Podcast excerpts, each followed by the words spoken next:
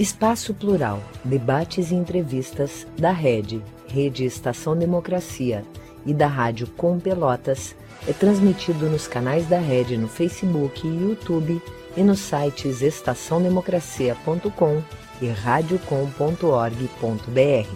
Espaço Plural é também exibido pelos seguintes parceiros: Rede Soberania, Jornal Brasil de Fato RS, Jornal Já, Jornal O Coletivo, Rádio Ferrabras FM de Sapiranga, Manaua Rádio Web de Porto Alegre, Terra Livre Rádio Web de Ulha Negra, Vale do Mampituba Rádio Web, Passo de Torres TV, Coletivo Pão com Ovo e pela TV Caxias em sua página no Facebook. Espaço Plural, debates e entrevistas, conta com o apoio da CUT, Central Única dos Trabalhadores, da ADURGS Sindical. Sindicato Intermunicipal dos Professores de Instituições Federais de Ensino Superior do Rio Grande do Sul e da Cressol, Cooperativa de Crédito.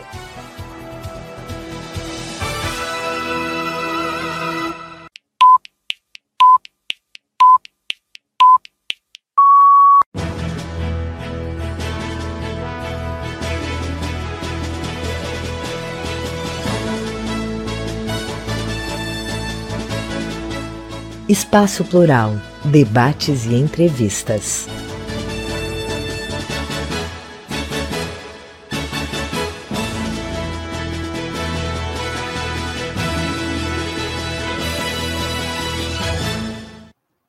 Muito boa tarde, eu sou o jornalista Solon Saldanha, da Rede Estação Democracia. Boa tarde, eu sou a jornalista Clarissa Henning, da Rádio Com Pelotas. Esse é o programa Espaço Plural, debates e entrevistas, que vai ao ar todos os dias de segunda a sexta-feira, sempre às duas horas da tarde. O Espaço Plural é transmitido por uma série de rádios e web TVs parceiras.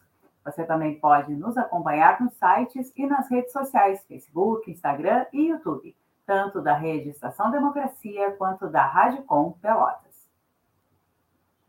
O programa de hoje vai tratar do tema o luto e a pandemia. Por isso, nós temos aqui a presença de três convidados. Judete Ferrari, psicóloga e especialista em saúde mental coletiva, ativista do Fórum Gaúcho de Saúde Mental e voluntária da Associação de Vítimas e Familiares de Vítimas da Covid-19. Temos também conosco o médico psiquiatra Ricardo Nogueira, que eh, trabalha como coordenador do Centro de Promoção da Vida e Prevenção ao Suicídio no Hospital Mãe de Deus, em Porto Alegre, e tem mestrado em Saúde da Família pela Universidade Estácio de Sá. Ele que nos atende nesse momento diretamente de Paris. E ainda Marcelo Félix, comerciante em Alvorada, que sobreviveu à Covid, tendo perdido esposa para esta doença. Antes de mais nada, nós precisamos lembrar que o termo luto é dado para um conjunto de perdas significativas em geral, mas nem sempre ligado à morte de alguma pessoa. E ele acompanha a humanidade desde os seus primórdios. Isso esclarece que ele existe antes da potencialização da dor que está sendo trazida pela pandemia do coronavírus e que continuará existindo o luto depois dela terminar, o que todos esperamos que venha a acontecer o mais breve possível. Mesmo em tempos de pandemia, existem também o luto pela redução no convívio, pela perda de emprego e condições de vida, pela liberdade pessoal afetada. Mas vamos nos concentrar para melhor entendimento nas perdas de entes queridos. Uh, boa tarde, Judete. Eu começo por você. Obrigado por atender ao nosso pedido aí direto do Alegrete. E eu quero uh, perguntar o impacto né, como é que está sendo impactante esse fato luto durante a pandemia? Ele muitas vezes estão levando as pessoas talvez a queimar etapas, né? Porque antes a perda era acompanhada pela possibilidade maior de presença na despedida, materializada, por exemplo, no ritual do velório. E esta falta influencia na experiência de luto como está sendo acontecida agora, como está acontecendo nesse momento, Judete? Então, eu quero abraçar então a todos, né, Solon, mais especialmente a Clarissa, dizer um salve muito importante para essa iniciativa, tanto da Rádio Com quanto da é, rede é, Espaço Democrático de Democracia, abraçar também o doutor Ricardo, Marcelo e todo mundo que está nos escutando, em especial uma solidariedade é, para todas as pessoas que perderam entes queridos, né, agora é, durante a pandemia e as pessoas que é, sobreviveram, estão sobrevivendo, porque nós ainda estamos né, em processo é, de enfrentamento ao Covid. Quero dizer, assim, ó, é, Solon, é, que esse momento além de ser um momento das pessoas uh, terem como estratégias, né, de enfrentamento ao Covid, a reclusão, né, o ficar dentro de casa, as medidas sanitárias, as medidas de protocolos de segurança, uh, é um momento que a gente nunca viveu, né? A gente nunca viveu isso de ficar tanto tempo recluso, né? tanto tempo é, fora do convívio humano. Isso mexe com a cabeça de todas as pessoas. E num cenário né, mundial, onde tanta perda acontecendo, tanta gente né, que a gente ama e que se foi, nosso cenário brasileiro de mais de 600 mil né, pessoas mortes perdidas pela Covid. E há também uma contestação desse número, porque uh, muito, muitas pesquisas apontam para subnotificação, então tem um cenário de que esse número pode ser superior a, uh, aos 600 mil, mas é um cenário muito, muito devastador, assim. A gente tem... Uh, são comunidades inteiras que somem, né? São cidades inteiras. Então, assim, eu ter que lidar com esse processo é algo muito difícil, é muito doloroso. Não são números, nós não estamos falando de números, nós estamos falando de famílias, de pessoas, de histórias, de relações, de redes, né? Que a gente que se desmancham, que se, que se desagregam né, com essas perdas.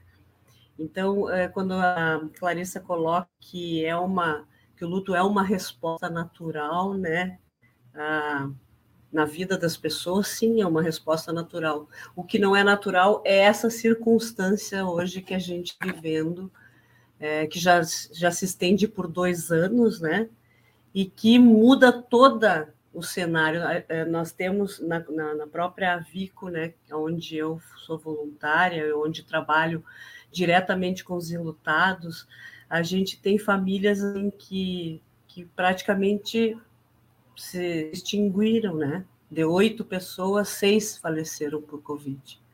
Então, é um recomeçar muito difícil. É uma dor que precisa da sociedade.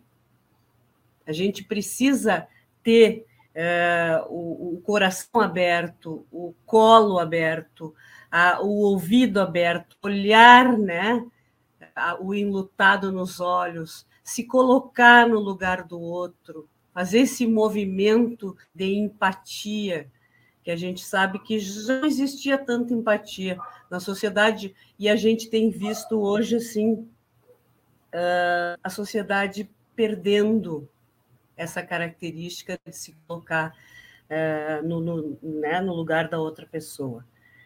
E a gente, mas ao mesmo tempo temos visto movimentos né, sociais em que buscam o enfrentamento das, dessas, desse momento difícil, né, na falta de alimento, da dificuldade do emprego, do recomeçar né, tudo.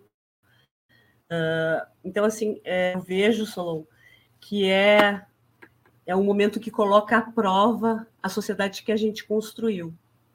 É um momento que nos coloca em xeque enquanto humanidade.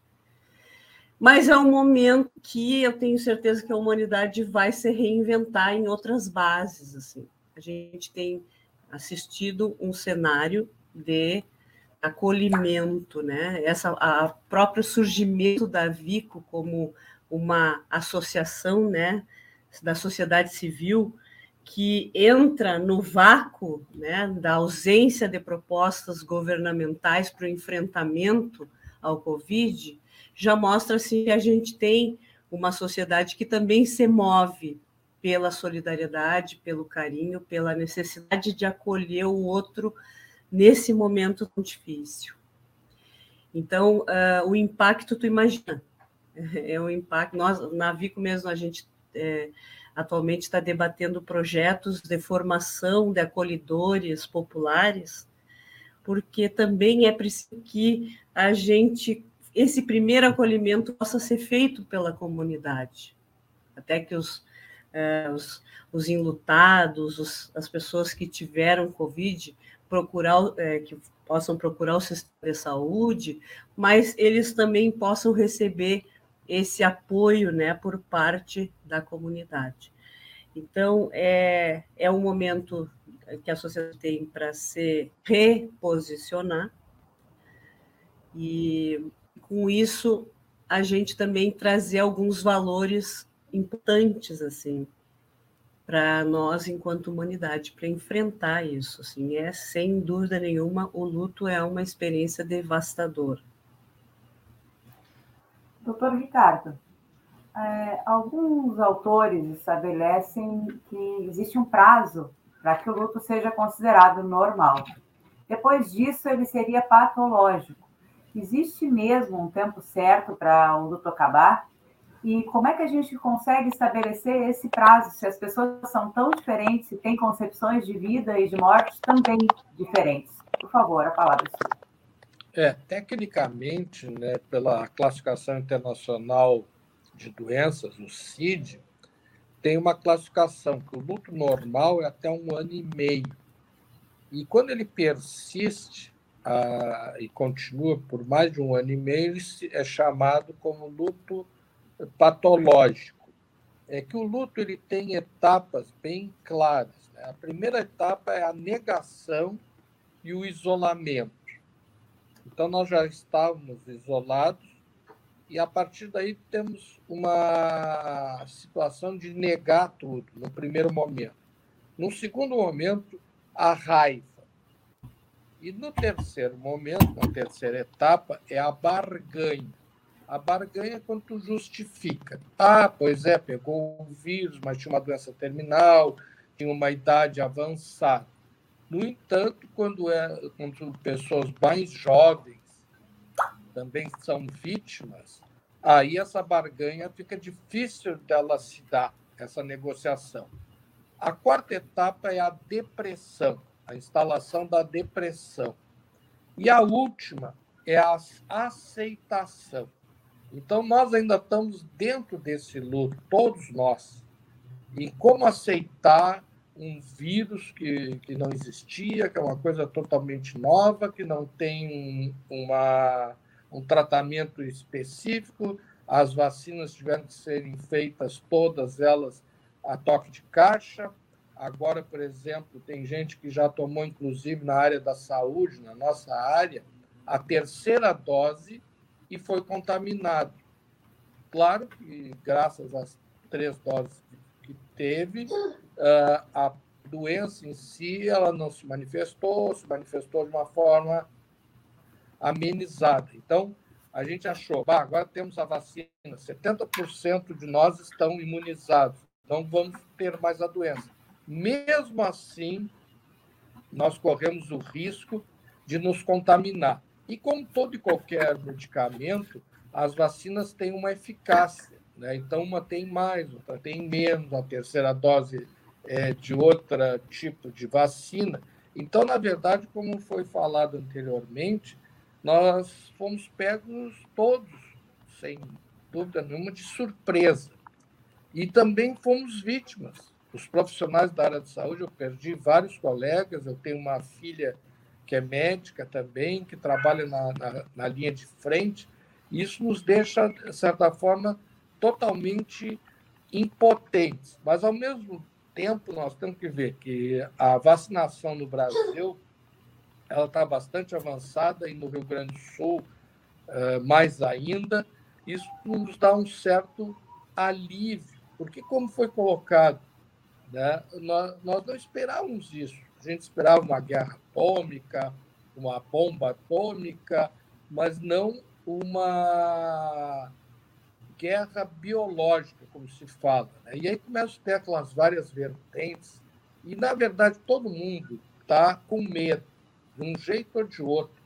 O que está nos mobilizando nesse momento é o medo da finitude. E o inconsciente humano ele não aceita a, a finitude.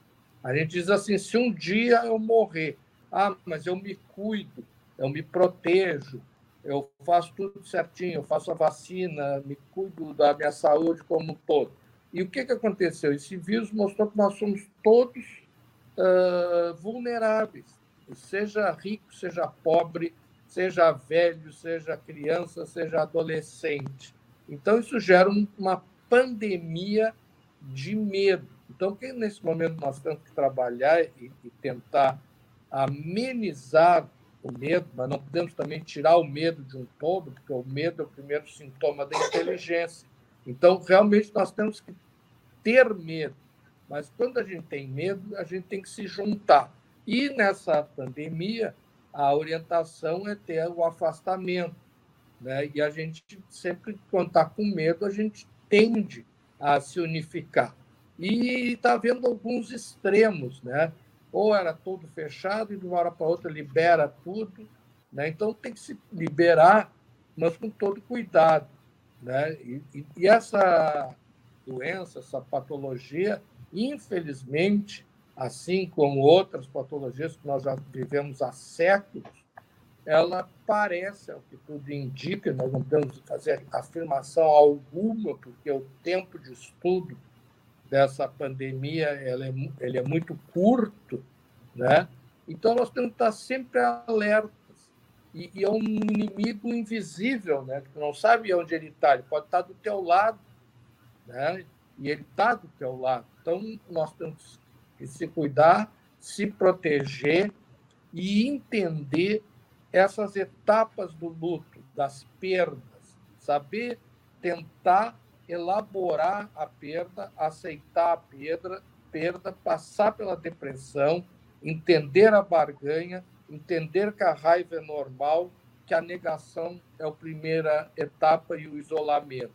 Então, acho que é muito importante isso que nós estamos fazendo aqui. Eu quero cumprimentar o Solon e a Clarissa e a Letícia por nos dar essa oportunidade para a gente aqui juntos nos dar as mãos para diluir o nosso medo. Marcelo, você aqui representa os milhares de brasileiros né, que perderam entes queridos aí com a pandemia, devido ao coronavírus. Mas antes do falecimento da sua esposa, você próprio esteve internado por 30 dias. Né? Pode nos dar um relato breve sobre uh, esses dois momentos? Primeiro, o de quase ter se tornado uma das vítimas, e depois, um sobrevivente enlutado. Pode nos contar alguma coisa sobre essas, esses dois momentos extremos da tua vida, Marcelo? Sim. Eu, eu positivei para a Covid no dia 24 de fevereiro. Dia 24 fiz o exame. Eu me senti mal dia 23 aqui no trailer, me senti com as dores e coisa. Dia 24 fiz o exame e positivei.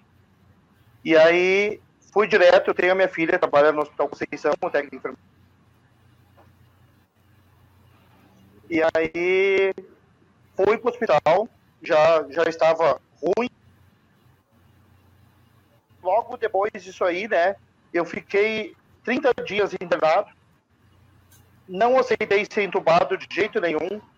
Foram três noites, foram no meu quarto para tentar me entubar, tentar me levar para UTI, porque eu estava muito mal e coisa. E eu, eu disse para o doutor, o doutor ótimo, doutor Alfredo, eu disse para ele, eu não vou ser entubado enquanto eu tiver possibilidade de dizer que eu não vou, eu não vou para UTI. Eu não vou ser sedado para ficar dormindo, ficar, não vou aceitar.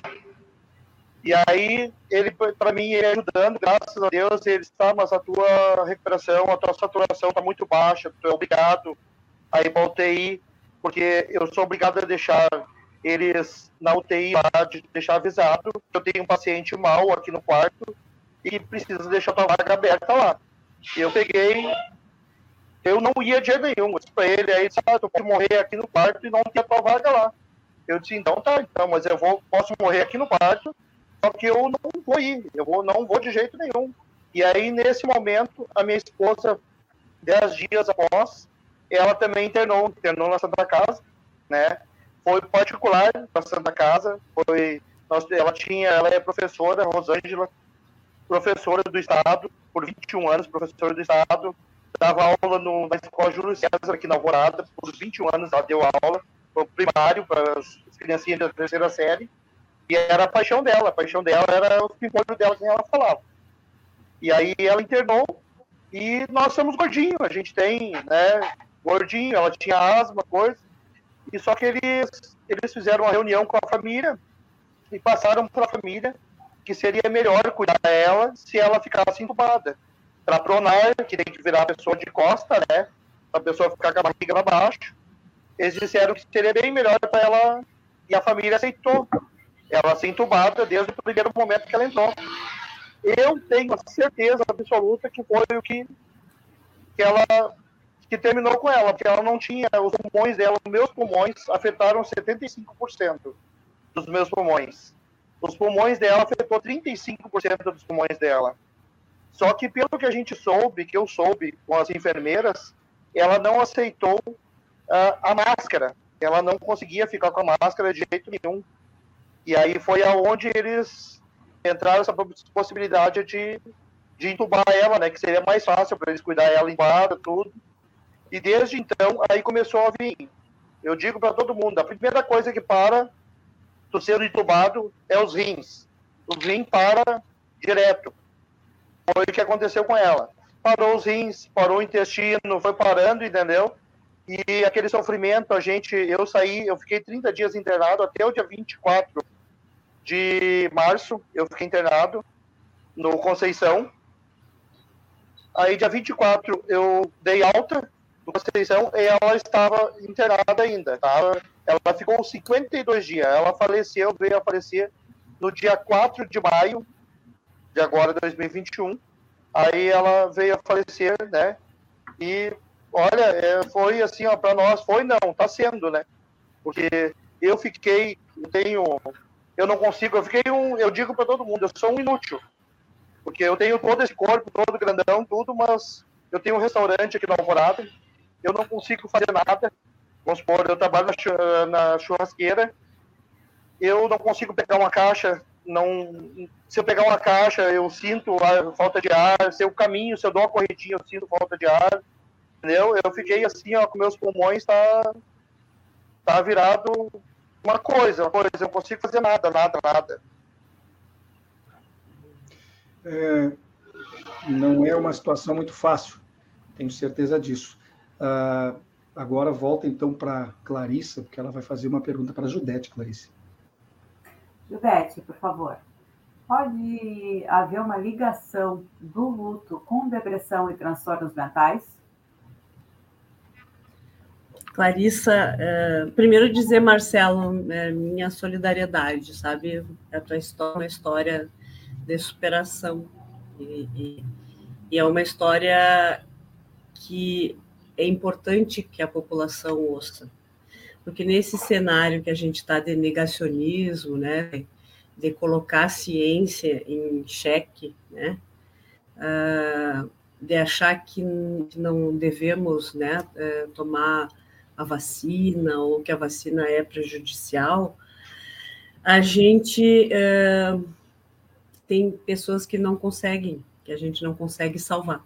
Né? Então, assim, a tua história ela fala e conta muito é, da importância que tem das pessoas confiarem na ciência, buscarem o acolhimento de saúde, os profissionais da área da saúde, uh, e porque, nós, porque a gente sabe que o vírus em cada um é diferente. E isso a gente não consegue também, Marcelo, ainda entender, porque, como diz o doutor Ricardo, é necessário ainda muita pesquisa, né? Uh, essa questão que a Clarissa traz, né, sobre a questão uh, do luto da saúde mental, eu acho de suma importância, Clarissa, porque que, que a gente está vendo? Assim, a gente está vendo um cenário de, de, de, de, luto, de tristeza, vamos dizer assim. Até fiz uma conversa com os alunos de uma escola aqui em Alegrete é, sobre isso. Se a juventude sentiu durante a, a, a, a pandemia tristeza ou, depressão. E a gente conversando, a gente viu que sentiu as duas coisas, né? Teve pessoas que sentiram mais tristeza, outras que tinham um quadro de depressão, que isso foi aprofundado. Mas eu queria me centrar uma questão assim, ó, a gente é, a gente vive um cenário que é muito difícil da gente não encontrar um, um sofrimento social. A gente vê tem um cenário, né, de privação de, de alimentos, o gás, gasolina, água, luz, tudo isso que, que a gente está assistindo aí, né? E que isso gera sofrimento, sofrimento intenso, né? E eu sou das é, da, dos profissionais da saúde que penso que a gente tem que cuidar para não patologizar esse sofrimento social, né? É, e a gente também tem que se mobilizar com outros setores para criar saídas para este sofrimento social. Né? É, a gente está num cenário aí de mais de 20 milhões de desempregados, a gente está num cenário de 75% da população brasileira endividada. Vocês acham que isso não gera sofrimento? né? Então, assim, é nos exige um trabalho que é um trabalho sanitário, que é um trabalho articulado com outros setores, o setor da economia, o setor né, da assistência social, o setor é, é, do próprio é, comércio, enfim, o setor econômico em si.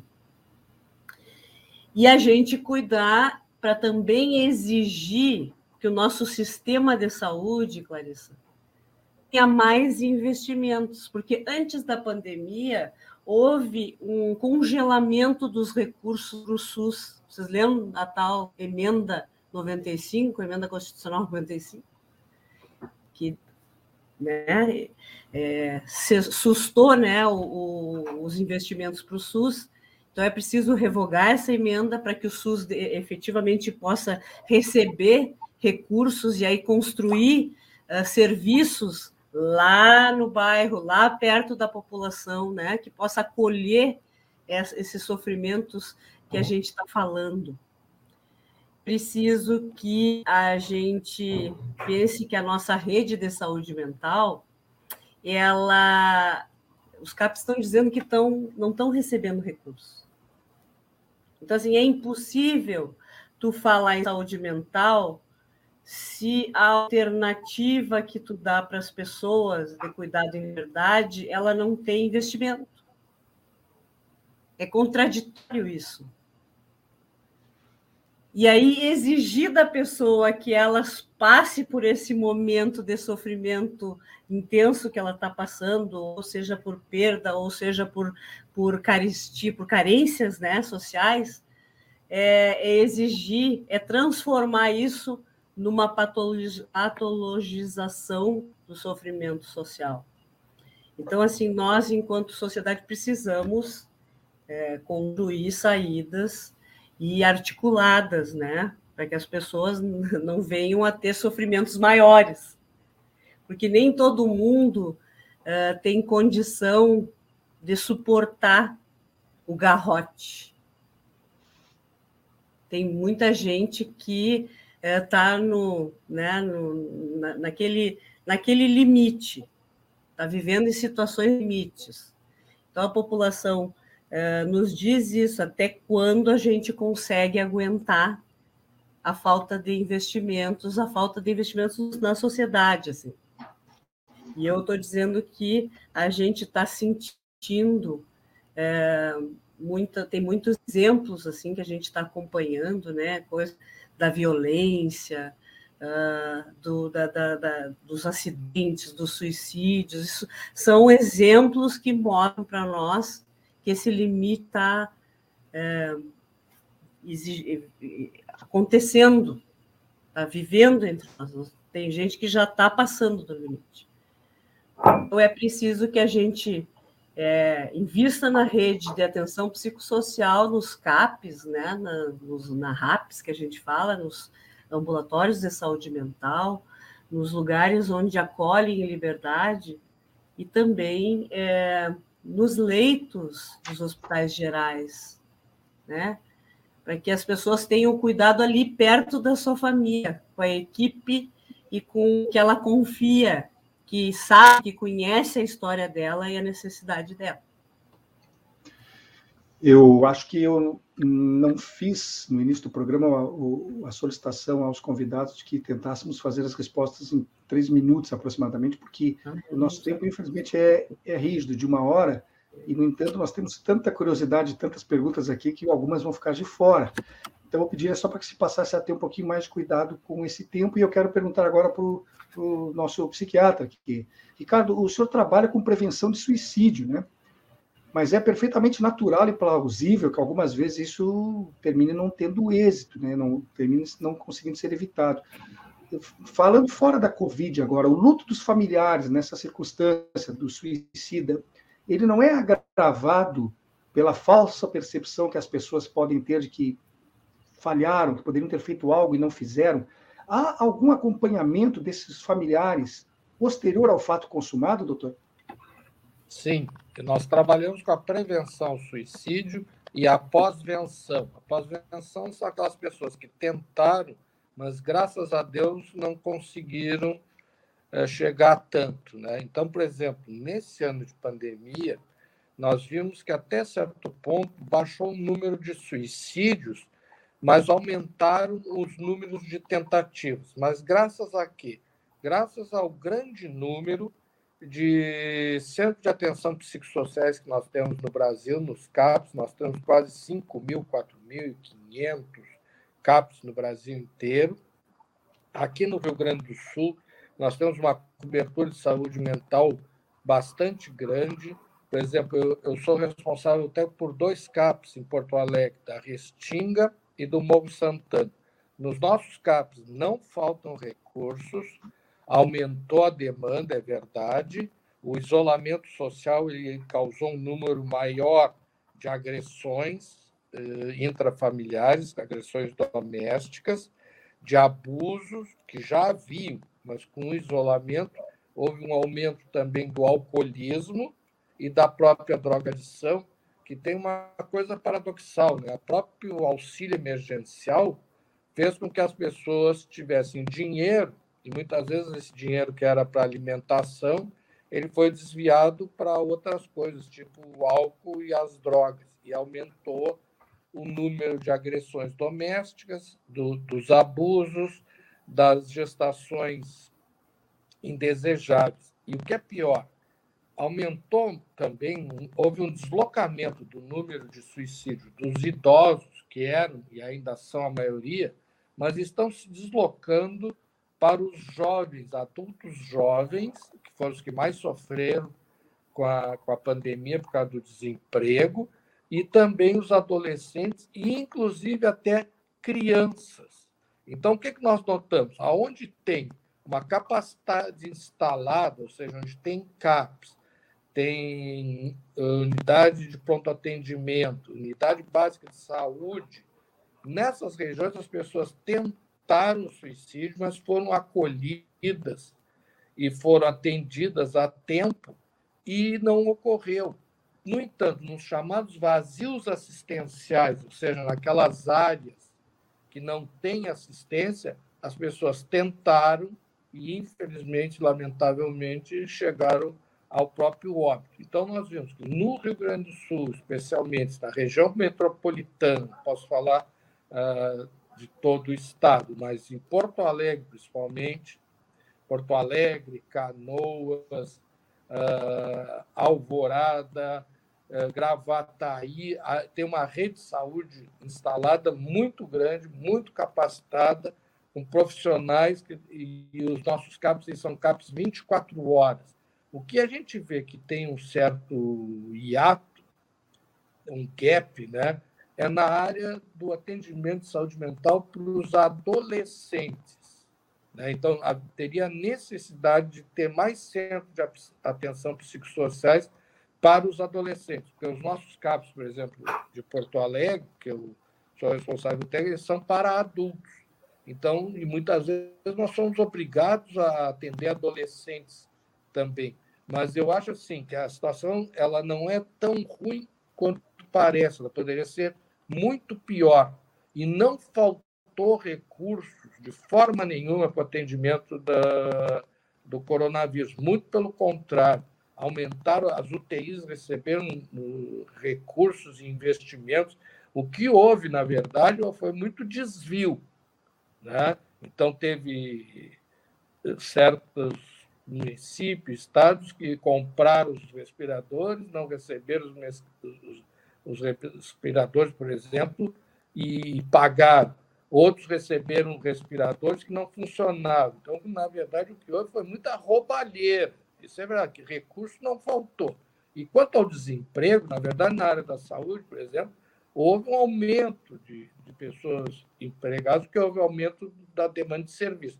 E o desemprego está sendo recuperado. Nós chegamos a 14 milhões de desempregados, mas agora já só nesse mês tivemos 237 mil novos empregados com carteira assinada e uma perspectiva do final de ano, que é Natal, né, que também é uma época que aumenta o número de, de suicídios, nós vamos ter já garantido uh, mais empregos. Tivemos uma safra recorde na área rural, porque na zona rural não teve uh, isolamento, não teve essa história do fique em casa, todo mundo continua a trabalhar. Então, nós temos a maior safra de grãos da, da história, e, e, até com a, a, própria crise, na área da soja, ela é toda dolarizada, então isso não repercute tanto. E temos novos investimentos estrangeiros na, de 500 bilhões de dólares, ou seja, meio trilhão de dólares. Então, nós não podemos fazer essa questão de terra arrasada, porque ela não é verdadeira, não é real e só a causa Doutor Ricardo, maior ainda. Doutor Ricardo, eu, eu sou obrigado, me desculpe a, a interromper, porque nós temos que cumprir aquele tempo. O programa vai estourar e metade das perguntas terminar, terminarão não sendo feitas.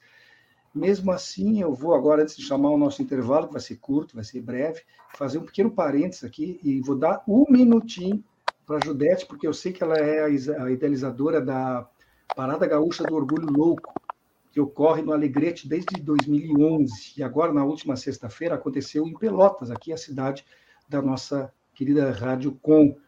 Pela primeira vez, Pelotas recebeu esse evento. Sabemos que dessa, nessa oportunidade foi uma homenagem para Vanilda da Silva, uma mulher negra pelotense que presidiu a Assump e fez história na defesa do SUS e da saúde mental.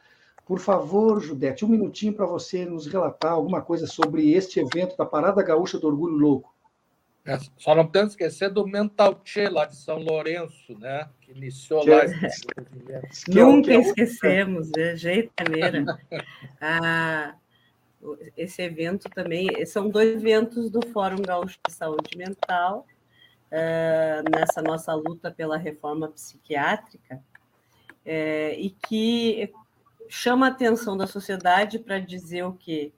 Que os, uh, o louco e a cura não é só sofrimento psíquico, né? É, que o sofrimento psíquico, nós, enquanto sociedade, precisamos nos juntar para superar, para ajudar as pessoas a superarem. Uh, mas que a loucura é muito mais, tem um componente criativo, tem o um componente de inovação, né? Tem vários componentes que, que envolvem a questão da loucura. E, mas assim, eu, na história uh, da psiquiatria, na história uh, da medicina, isso, esses componentes sempre ficaram pacificados pelo sofrimento psíquico. Então, os usuários da saúde mental, os familiares, os técnicos que trabalham nessa área, chamam a atenção de que o louco e o melhor cuidado é o cuidado em liberdade, né? onde a pessoa possa é, ser do jeito que ela é, afirmar a cultura, afirmar o seu direito à diferença. E faz 10 anos, Solon, 11 anos agora, né? Com a parada, essa primeira de Pelotas, uh, fazem 11 anos que a gente vai para a rua e chama a sociedade para trazer a sua loucura para a praça e para que a gente possa uh, enfrentar e construir um mundo melhor, um mundo mais humano, mais humanizado, né? onde as pessoas não tenham vergonha de serem, de terem o seu jeito, né? onde as pessoas possam solidariedade dos outros no enfrentamento do que faz ela sofrer. Então foi muito importante essa caminhada uh, que teve aí em Pelotas, né? e que mobilizou todo o estado também com vários outros municípios e que a gente está bem satisfeita. É uma a parada gaúcha do orgulho louco só para finalizar, Solon, ela é uma lei é, estadual, né? Ela foi chamada a partir de Alegrete, mas é, na, nos nossos momentos presenciais e também no online a gente teve gente de todo o estado do Rio Grande do Sul e também de fora do Rio Grande do Sul e de outros países. E a gente traz essa, esse contingente de trabalho uh, que, que a gente está criando para superar né, o, uh, esse cuidado tradicionalmente que foi dado dentro dos hospitais psiquiátricos. Muito bem, então temos agora um intervalinho rápido, um minuto, e nós estamos de volta para a continuidade do programa. Espaço Plural, debates e entrevistas da Rede, Rede Estação Democracia e da Rádio Com Pelotas é transmitido nos canais da Rede no Facebook e YouTube e nos sites estaçãodemocracia.com e radiocom.org.br. Espaço Plural é também exibido pelos seguintes parceiros: Rede Soberania, Jornal Brasil de Fato RS, Jornal Já, Jornal O Coletivo, Rádio Ferrabras FM de Sapiranga, Manaua Rádio Web de Porto Alegre, Terra Livre Rádio Web de Ulha Negra, Vale do Mampituba Rádio Web, Passo de Torres TV, Coletivo Pão com Ovo e pela TV Caxias em sua página no Facebook. Espaço Plural, debates e entrevistas, conta com apoio da CUT, Central Única dos Trabalhadores, da ADURGS Sindical. Sindicato Intermunicipal dos Professores de Instituições Federais de Ensino Superior do Rio Grande do Sul e da Cressol, Cooperativa de Crédito.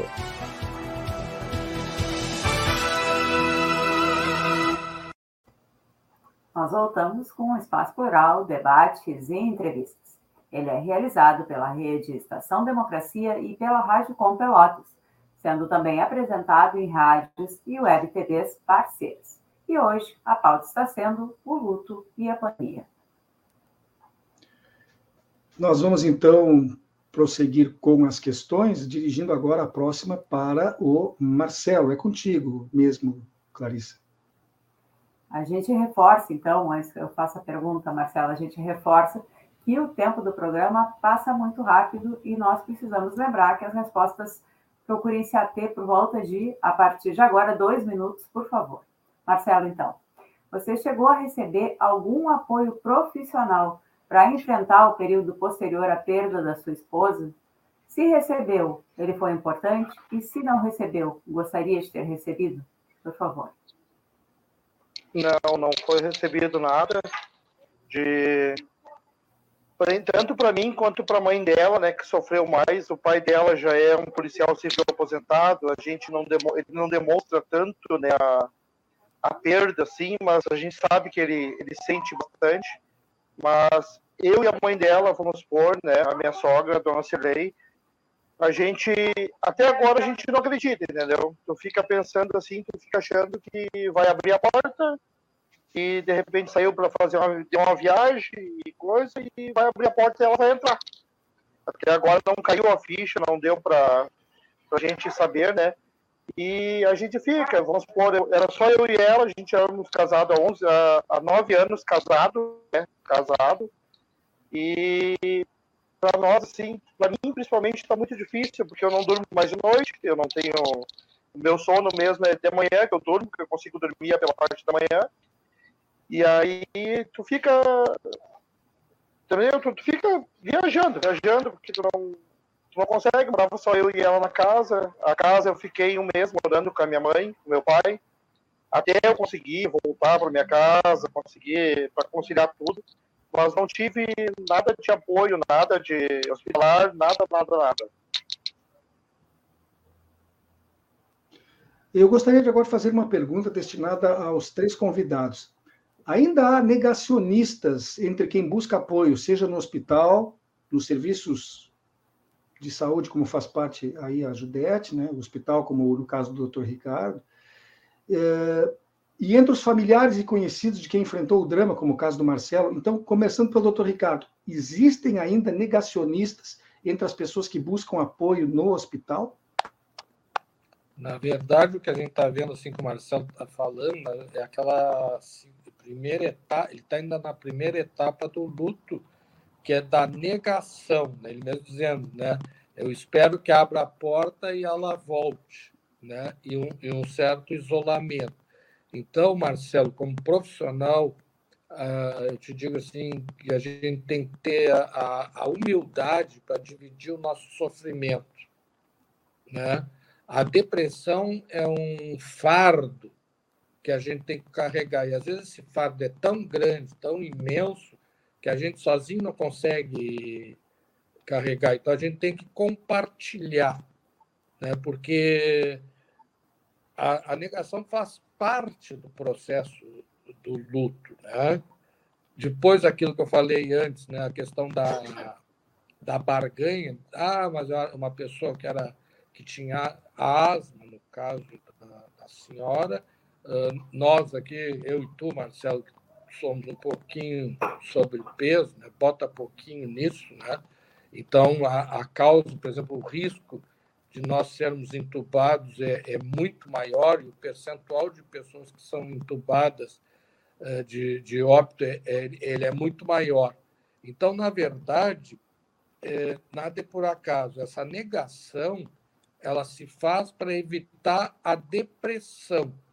Mas a depressão nesse momento do luto, que seria uma tristeza intensa, ela se faz necessária e até certo ponto uh, não seria comum.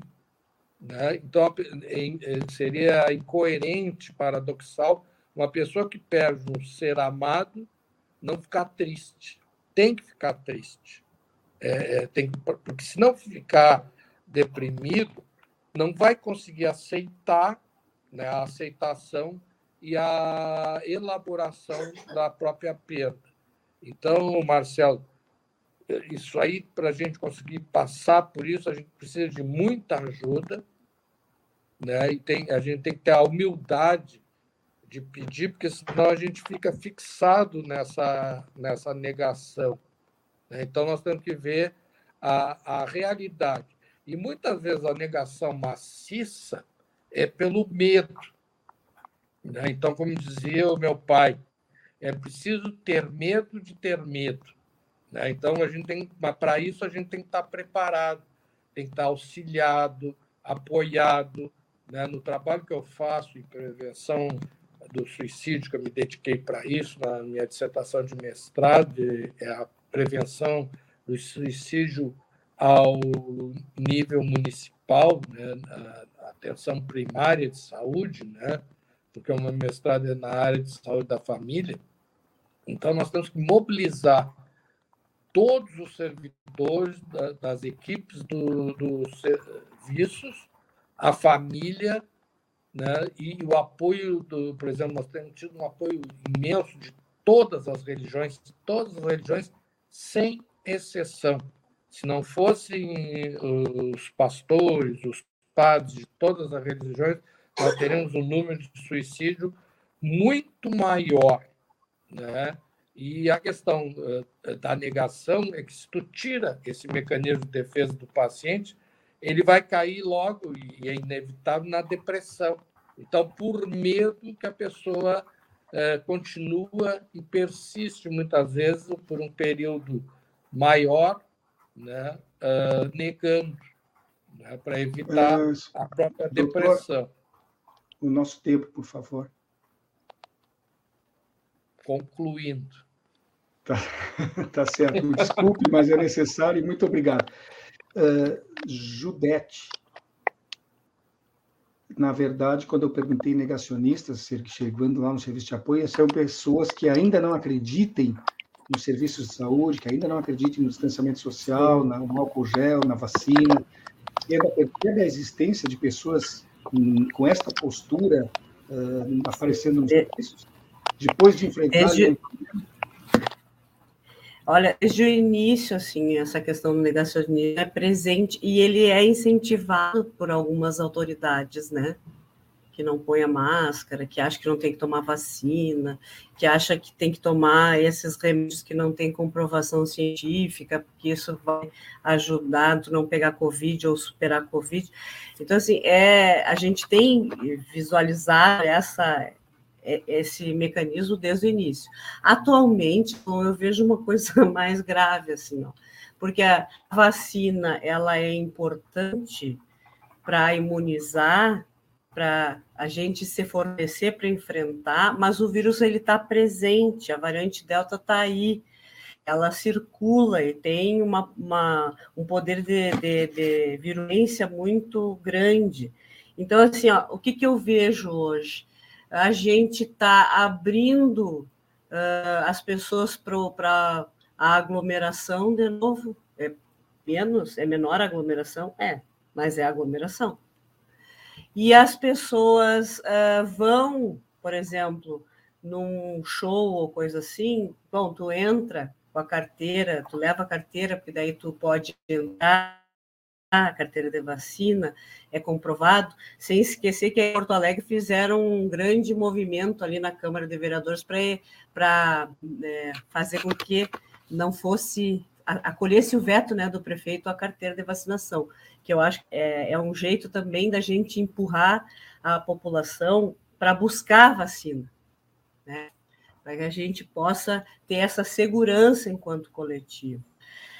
E aí, assim, ó, hoje é, a gente vê as pessoas circulando sem máscara, né? Ah, já tomei uma dose.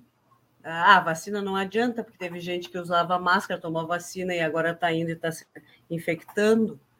Então, a gente tem que ter clareza. O procedimento sanitário é claro, é máscara, é álcool gel, é distanciamento social né? É a, a, abrir a possibilidade dos encontros presenciais, não é para se abraçar, né? Como a gente vê, às vezes as pessoas se encontrando na rua e se abraçando como madre. Gente, o vírus continua. É para a gente conversar com o distanciamento entre os corpos. É, que é, é para a gente conversar com a máscara. Esses dias eu também trabalho numa estratégia de saúde da família, do, várias delas, né?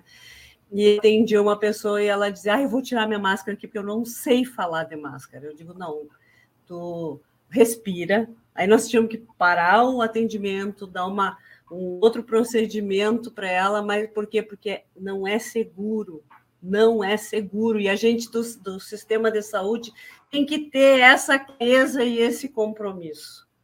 Porque senão, Solon, uh, a gente pode ter é, números a gente está vendo em, na Europa, né? A Europa tem alguns países que é, liberaram geral, que eu digo, e agora estão tendo números que impactam né, o sistema de saúde.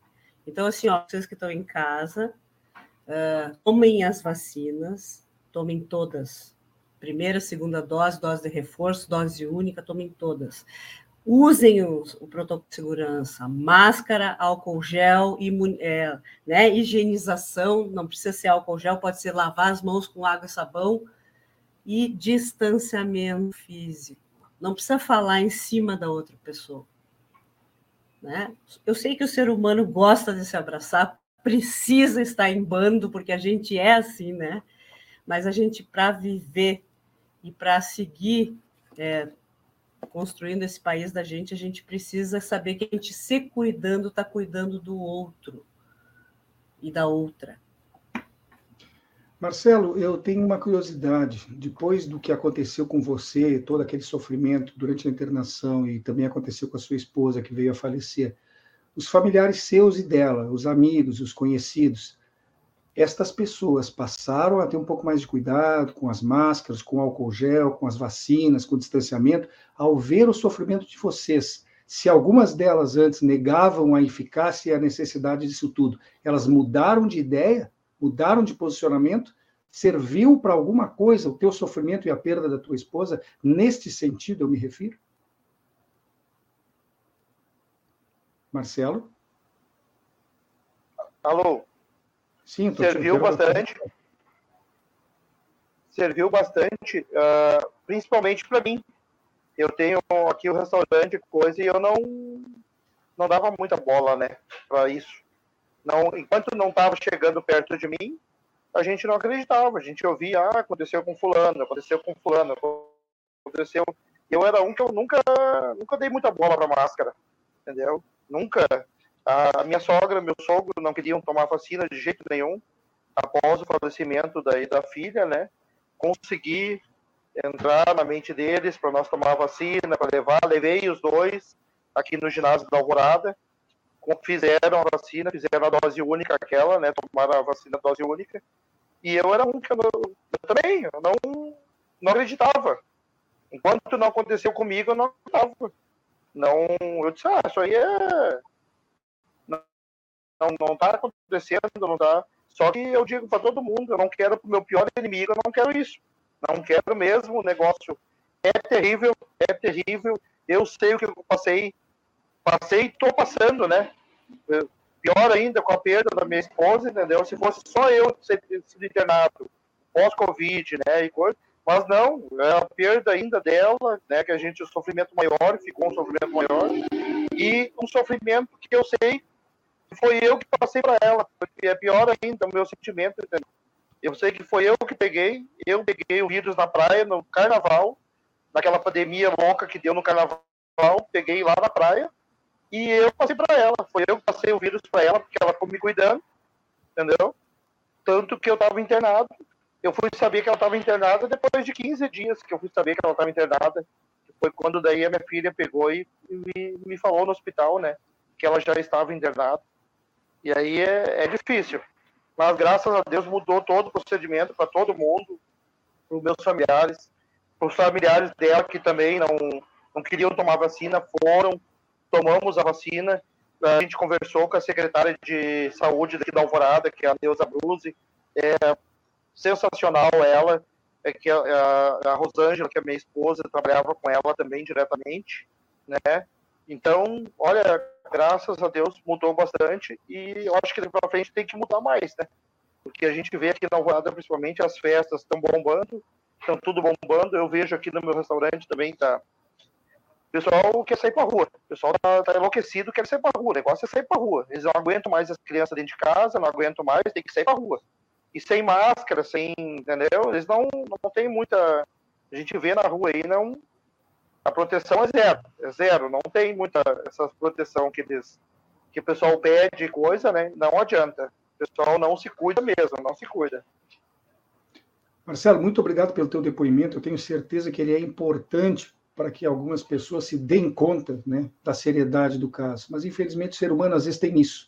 Da mesma maneira que a gente consegue se pôr no lugar dos outros, às vezes consegue ser tão cruel que só presta atenção no próprio sofrimento. Enfim, é lamentamos muito a, a, a, dor que tu passou e lamentamos muito, obviamente, a, a, morte da tua esposa, como de resto o dessas mais de 600 mil vítimas no nosso país. Muito obrigado pelo teu depoimento, assim como estamos agradecendo aos outros que participaram do programa. Mas eu sei que a Clarice tem um pedido final para encaminhar para a Judete, não é isso, Clarice? Isso. É, Judete, então, para encerrar, por favor, uma dica de qual programa de apoio pode ajudar quem passa pelo luto e como essa pessoa pode encontrar mais informações sobre o serviço. Por favor. Então, na sua cidade, deve ter unidades sanitárias, né, estratégias de saúde da família. Algumas não, não foram desativadas em função da, da falta de recursos, né? O NASF, por exemplo, que é o meu trabalho, só existe aqui em Alegrete porque a gestão municipal banca ele, porque o governo federal cortou os recursos do NASF. Mas você pode procurar as unidades sanitárias perto da sua casa, procurar os centros de atenção psicossocial, os nossos CAPs, para o atendimento, as unidades né, de pronto atendimento. E também, se vocês tiveram Covid, estão com sequelas, os, perderam familiares, podem procurar a página da Avico, que é www.avicobrasil.com. Vocês vão poder solicitar o atendimento. A gente tem uma rede de voluntários que trabalham no acolhimento das pessoas, é, porque não dá, Clarissa, para a gente conviver com tanta perda, né? Como a gente tem no Brasil, e esquecer de pôr máscara. É um desrespeito com as pessoas que faleceram, um desrespeito com quem a gente perdeu, sabe? Então, assim, ó, tá na hora de cada um se dá conta de que ele pode ser um agente de infecção ou um agente né, de saúde. É, nós estamos chegando ao final do foi programa. bem rápido. Sim, foi rápido. Estamos chegando ao final do programa e pode ser até que dê tempo ainda do nosso parceiro da técnica, o Babylon, colocar as, aí para o pessoal lá, Vico, né? www.avicobrasil.br. É isso? www.avicobrasil.br. Então, por favor, Isso. quem estiver precisando, faça isso. Se a gente não conseguir fazer o anúncio aqui hoje, faremos na, nas próximas edições do nosso programa. Então, terminou por hoje. Falamos sobre o luto e a pandemia no espaço plural. A gente agradece, então, a participação do psiquiatra Ricardo Nogueira, da psicóloga Judete Ferrari e ao comerciante Marcelo Félix. Nosso muito obrigado. É, hoje nós tivemos uma situação bem interessante aqui com uma conexão entre Porto Alegre e Pelotas, Alvorada, Alegrete e Paris. Algo inédito no nosso programa. Uh, queremos convidar você para que acompanhe o Farol Literário. É hoje às 19 horas com o Paulo Tim, aqui na nossa rede Estação Democracia. E amanhã é feriado, mas na quarta-feira, às duas horas da tarde, a gente está de volta com o Espaço Plural, debates e entrevistas.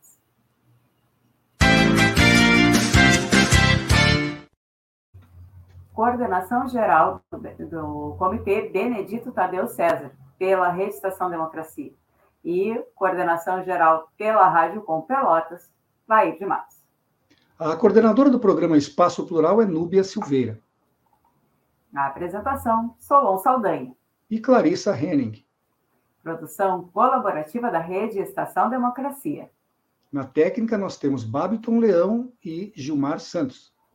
As opiniões emitidas pelos entrevistados e debatedores são de responsabilidade de quem as expressa e não necessariamente correspondem às opiniões da Rede Estação Democracia, da Rádio Com Pelotas ou dos seus parceiros. Nós nos encontraremos na próxima quarta-feira. Bom feriado a todos vocês. Até quarta.